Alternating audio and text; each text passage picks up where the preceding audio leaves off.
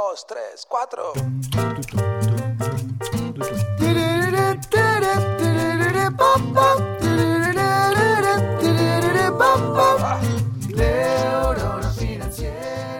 En la vida todos cometemos cientos de errores financieros, pero ¿cuáles son los principales errores? Los más obvios, los que todos sabemos que estamos cometiendo, pero de todas formas igual los hacemos y de alguna manera comprometemos nuestro futuro. De eso, de cuáles son los principales errores financieros que estamos cometiendo y cómo solucionarlos, vamos a hablar en este episodio. Mi nombre es Rodrigo Álvarez y esto es el podcast de Neurona Financiera.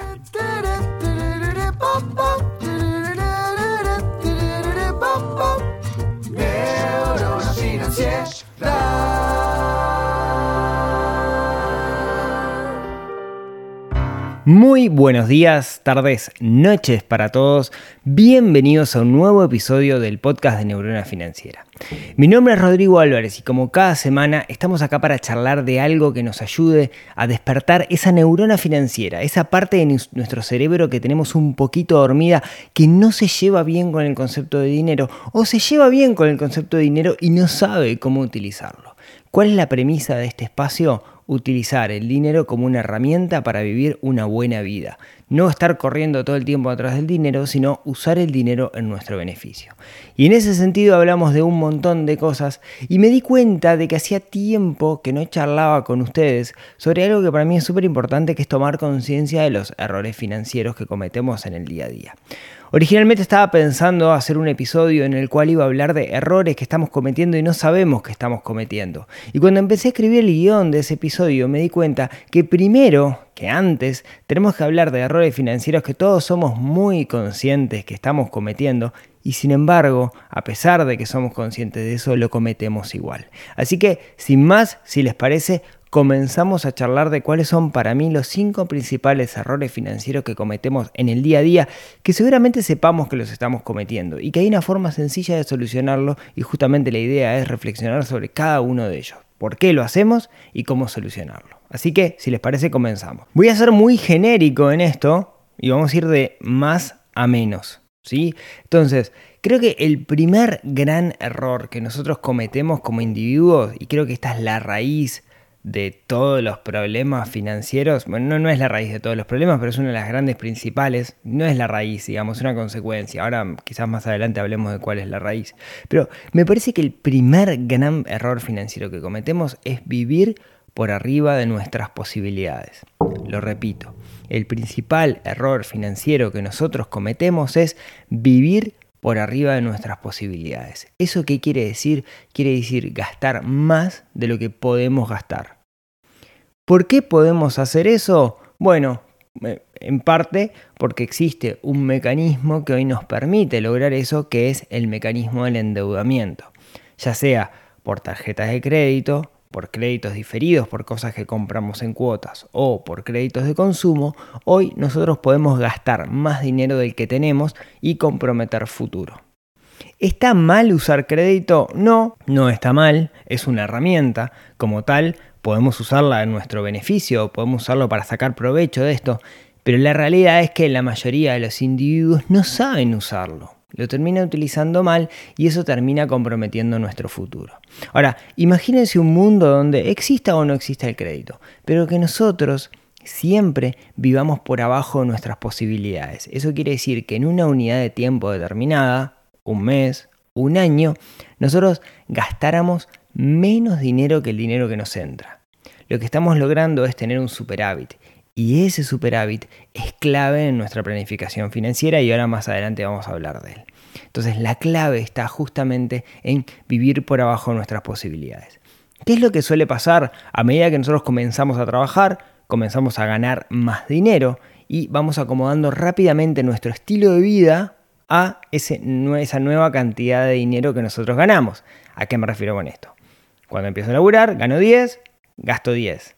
Luego empiezo a ganar 12, gasto 12. Luego empiezo a ganar 15, gasto 15. Y así me voy acompasando. Esto se llama la ley de Parkinson y es aquello que dice que nuestros egresos siempre van a igualar a nuestros ingresos. En otras palabras, nos vamos a acomodar, básicamente.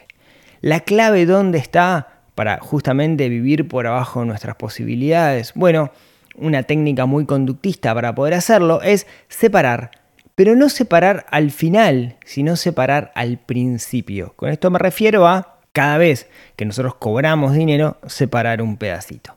Claro, ustedes me dirán, che, pero ¿qué pasa si yo estoy muy sumergido? ¿Qué pasa si es imposible para mí hacer eso? Bueno, hay casos donde la realidad es así y ahí tenemos que ver cómo aumentar los ingresos. Pero usualmente la clave no está en aumentar los ingresos, sino que está en controlar los gastos. Porque si yo solamente me enfoco en aumentar mis ingresos, pero tengo, es como tener un balde con agujeros, yo le meto agua y por más agua que le meta siempre voy a terminar perdiendo. Entonces primero tengo que tapar los agujeros y después enfocarme en meter más agua, que sí puede ser más importante. O sea, lo que digo es, primero nosotros deberíamos pensar en, en, qué se nos va el dinero, cómo podemos controlar nuestra situación y después sí enfocarnos en meter más dinero a menos que estemos súper sumergidos y como siempre acá hay mil peros y casos y hay que ver el, uno a uno, pero en términos generales va por ahí. Entonces, el crédito o el, el posponer pagos nos permite vivir por arriba de nuestras posibilidades, cosa que es una herramienta interesante, pero también nos puede terminar perjudicando porque nos puede complicar mucho la vida a futuro. ¿Cómo puedo yo saber si realmente estoy viviendo por arriba de mis posibilidades? Bueno, a olfato la realidad es que no sale. O sea, sintiendo, uy, siento que estoy viviendo por abajo de mis posibilidades o por arriba de mis posibilidades. No, eso no funciona, tengámoslo claro. ¿Cómo lo tengo que hacer? Bueno, con la herramienta de perogrullo de las finanzas personales, que es el registro de gastos. Si yo llevo un registro de gastos, si yo logro construir el hábito, que es todo un trabajo poder hacerlo, pero si logro construir el hábito del registro de gastos, lo analizo y en ese análisis me doy cuenta de que mis ingresos anuales, por ejemplo, son mayores que mis egresos, estoy en problemas, vivo por arriba de mis posibilidades. Entonces la clave está en construir el hábito del registro de gastos. Por eso es tan importante, porque no me permite ir midiendo. Y vos dirás, bueno, no importa, porque yo en realidad gano bien y, y me da, bueno, sí, está bien, pero si quieres optimizar, la realidad es que el registro de gastos es la herramienta adecuada. Podemos pichulearla, podemos más o menos llevar, pensarla, digamos, pero cuando querés tunear fino y tener resultados realmente excepcionales, el registro de gastos es clave y, no queda otra. Y justamente el secreto está en la construcción de un hábito y, por eso yo trabajo mucho con la gente de la comunidad del PFP, del, del, Plan Financiero Personal, en construir el hábito del registro de gastos. Entonces, dijimos, gran error, error número uno que cometen las familias es vivir por arriba de sus posibilidades. Vamos a ver cuál es el segundo gran error que las familias cometen. No sabemos ahorrar. Pero no sabemos ahorrar porque identificamos o conceptualizamos el ahorro de una forma equivocada. El ahorro no es guardar, no es acumular. El ahorro siempre debe ir de la mano de un objetivo. Yo debo ahorrar para algo. Si no ahorro para algo, es muy fácil que yo me gaste ese dinero. Lo complicado dónde está es que ese algo, ese objetivo de ahorro, esa razón por la cual yo voy a hacer un sacrificio, puede ser un tangible, la casa, el auto, el viaje, el casamiento, el cumpleaños de 15 de la nena, etcétera, etcétera. Esa parte es mucho más fácil. O puede ser un intangible. Y cuando hablo de intangible hablo de seguridad, hablo de libertad, hablo de poder, estatus, no importa, y sin hacer juicio de valor, hablo aquellas cosas que nosotros internamente sentimos que necesitamos para ser individuos completos. A mí me gusta llamarle los valores. No sé si valor es la definición adecuada, pero la razón principal por la cual nosotros no podemos ahorrar o a la mayoría de las familias les cuesta ahorrar es que no tienen ni idea para qué carajo tienen que ahorrar. Cuando identificamos el para qué, todo es mucho más fácil. Si el para qué es un tangible, es sencillo. Si el para qué es un intangible, es una sensación, tenemos que buscar la forma de tangibilizar esa sensación. Eso es, llevar ese concepto intangible a algo tangible. Por ejemplo, si una persona lo que necesita es sentir seguridad, capaz que la seguridad para esa persona no es otra cosa que el hecho de tener una casa. Porque la seguridad, según sus traumas o según cómo creció, está relacionado específicamente con ese punto. Entonces lo que necesita es una casa. Perfecto. ¿Cómo hace una persona para obtener una casa? Bueno, ahí tiene que construir un plan. pero va a tener al menos un objetivo de ahorro. El objetivo de ahorro está relacionado con la casa. Del otro lado puede haber alguien que la casa capaz que no es importante y lo que le importa es la libertad y quiere ser un nómada digital. Lo que tiene es asegurar tener un ahorro suficiente como para estar un año viviendo este, de mochilero en hostel por el mundo. Y está perfecto, cada uno va a tener valores distintos. ¿Cuál es la clave? La clave está llevar lo intangible a lo tangible, que es un trabajo en sí mismo. La mayoría de los buenos objetivos financieros empiezan por lo intangible. Y empezar por lo intangible no es otra cosa que encontrar la razón primordial por la que, de lo que nosotros queremos y está asociado con nuestro propósito, con nuestra forma de ser. Y hay que hacer un trabajo muy detallado y muy mucha introspección para, para, averiguarlo. No se trata solamente de ahorrar por ahorrar, sino se trata de ahorrar para conseguir algo que nosotros queremos. Y ahí vuelvo a lo que digo siempre. El dinero es una herramienta para que nosotros podamos vivir una buena vida. Y vivir una buena vida significa poder completar, poder conseguir esos valores que nosotros estamos buscando. Vamos al tercer gran error financiero. Nuestro tercer error financiero en esta lista de los cinco errores más comunes es el gran problema del consumo exacerbado en el cual estamos viviendo. El consumo mueve al mundo, pero eso no quiere decir que nosotros, quienes están escuchando este podcast, tengan que entrar en esa rueda de consumo. Todo gira en torno al consumo. Publicidad, publicidad, publicidad sumamente dirigida hacia nosotros con nuestros gustos, productos de la inteligencia artificial, el aprendizaje automático, eso que de repente sentimos que el teléfono nos escucha y nos está mostrando justamente aquello que nosotros queremos. Bueno, esas cosas pasan y eso hace que nosotros caigamos en trampas de consumo. Hoy vivimos en un mundo donde el consumo es la norma, donde parecería que el que es más importante es el que tiene más o tiene las cosas más caras o tiene siempre lo último que se necesita. Cuidado. El consumo usualmente no lleva a la felicidad o no lleva a la buena vida en el largo plazo. Tenemos que entender que en un mundo que se rige por el consumo y por el tener cosas, como es el mundo en el cual estamos viviendo, la realidad es que internamente nosotros como individuos animales, como individuos básicos que somos, necesitamos el consumo. Porque el consumo lo que nos hace es hacernos sentir parte de la manada o intentar destacarnos dentro de la manada. ¿A qué me refiero con esto? Pensemos en el ser humano primitivo, que en la historia del mundo fue ayer y todos esos instintos básicos nosotros todavía los tenemos acá adentro, seguimos siendo primitivos. Imaginemos ese humano básico. Ese humano básico, la realidad es que era parte de una manada, era parte de un grupo social y necesitaba destacarse en ese grupo social. ¿Cómo era la forma que se destacaba en ese grupo social?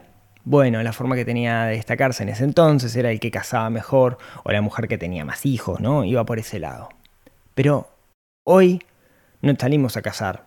Lo que hacemos es ir al súper o tener autos lujosos o ropas facheras de marca.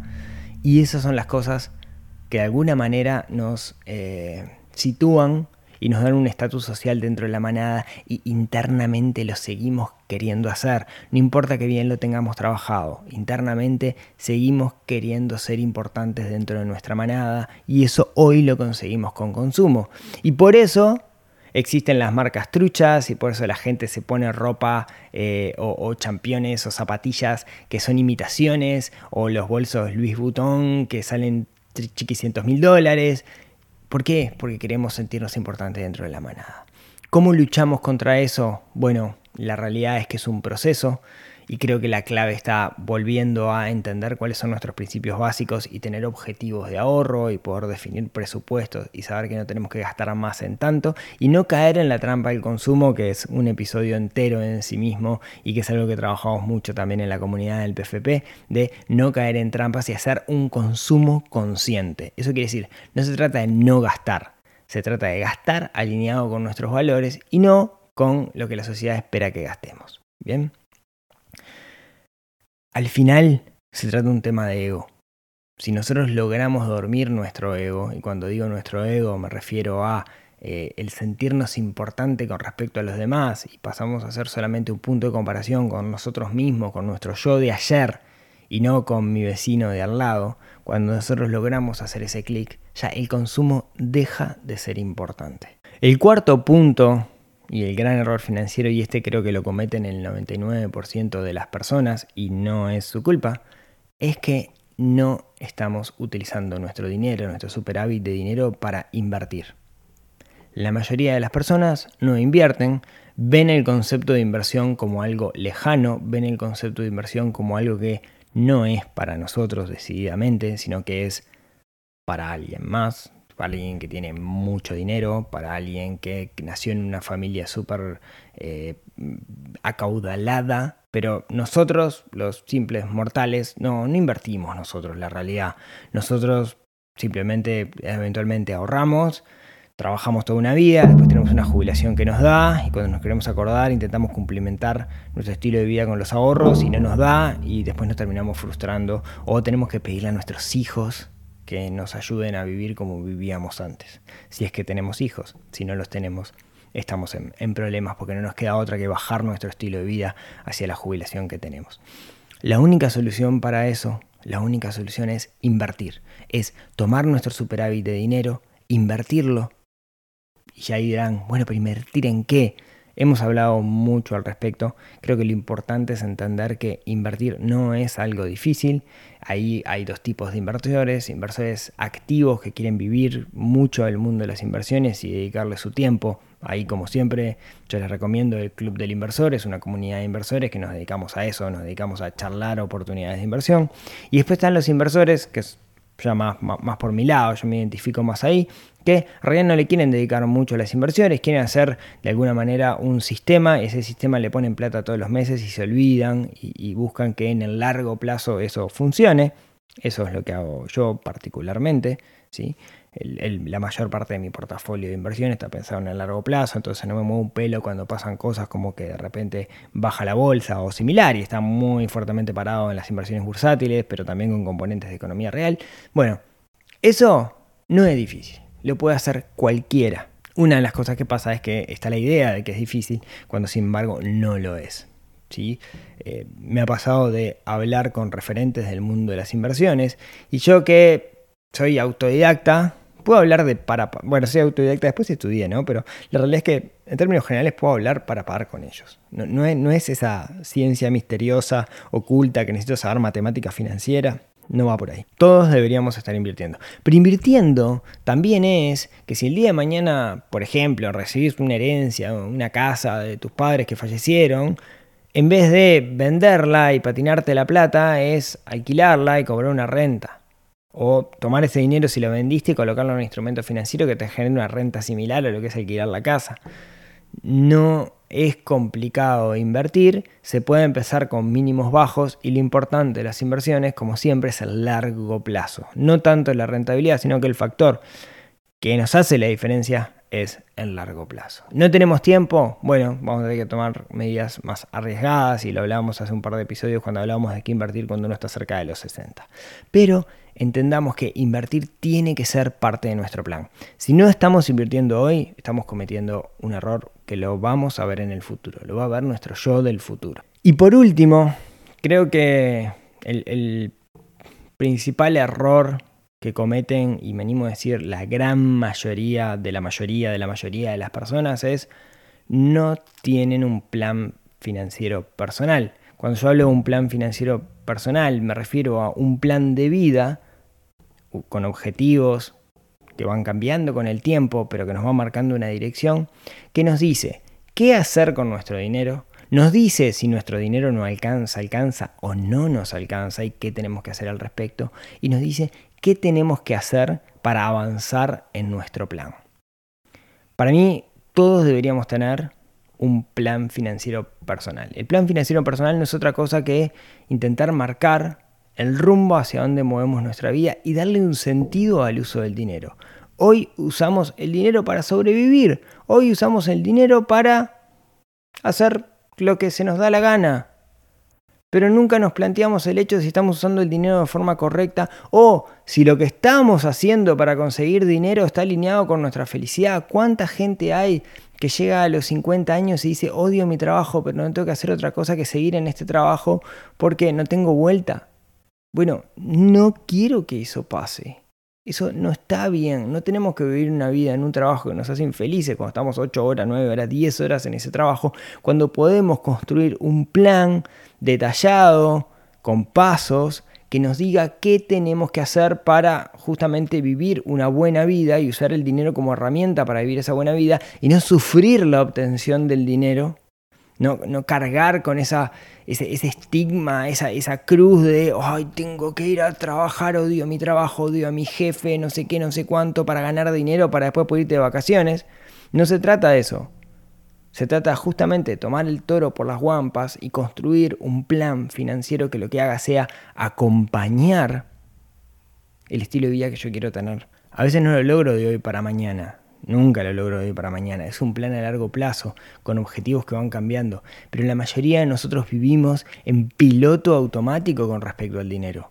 Y eso no está bien, no lo normalicemos. El dinero nos tiene que servir a nosotros y nosotros no tenemos que estar corriendo detrás del dinero para darnos un gusto que muchas veces está asociado al consumo y no a nuestra felicidad en el largo plazo. Por eso, ya sea conmigo o lo hagan ustedes de forma independiente, la clave está en construir un plan financiero. Y ese plan financiero debe estar estipulado como un plan. Si ustedes no tienen un plan, y un plan tiene que tener un rumbo, una dirección, un norte, y los pasos que tengo que seguir para llegar hasta ahí y un sistema de revisión porque los objetivos van cambiando a lo largo del tiempo. Esos cuatro componentes son los que ustedes tienen que definir en un plan financiero. Esos cinco errores, esas cinco cosas, y las repaso, vivir por arriba de nuestras posibilidades, no saber ahorrar, caer en un consumismo ultra mega potenciado por el marketing y el mundo en el cual vivimos, no estar invirtiendo y no tener un plan de vida, un plan financiero personal, son los cinco errores más obvios que estamos cometiendo con respecto al dinero. La próxima semana vamos a hablar de cinco errores que estamos cometiendo, pero es peor porque no nos damos, no, no nos damos cuenta que los estamos cometiendo. Son cosas que normalizamos, que hacemos en el día a día, que pueden ser sumamente perjudicial para nosotros y quizás ni siquiera nos damos cuenta de que no está bien lo que estamos haciendo. Así que si les parece seguir charlando de esto, seguimos la próxima semana. Muchas gracias por escucharme hasta acá. Recuerden que en neuronafinanciera.com se pueden suscribir para recibir un newsletter semanal donde intento dejarlos pensando con algo relacionado al dinero. Recuerden que eh, intento subir los episodios tanto en Spotify y todo eso, eh, todos los agregadores de podcast, que si me califican me ayudan mucho, como también a, YouTube, que estoy intentando subirlos con, con, video, y que estoy haciendo un resumen de noticias semanal en YouTube, eh, de, las noticias más importantes de, la semana. Cinco minutos, tirar las noticias económicas de, la semana más importantes. Tendría que haberlo dicho al principio de eso y me lo dejé para, para el final mal yo. Bueno, si les parece, si tienen ganas, nos vemos, nos hablamos, nos escuchamos la próxima semana y seguimos charlando de estos errores financieros que es sumamente importante que tomemos conciencia para vivir una buena vida. Les mando un abrazo y nos vemos la próxima semana. Chau, chau.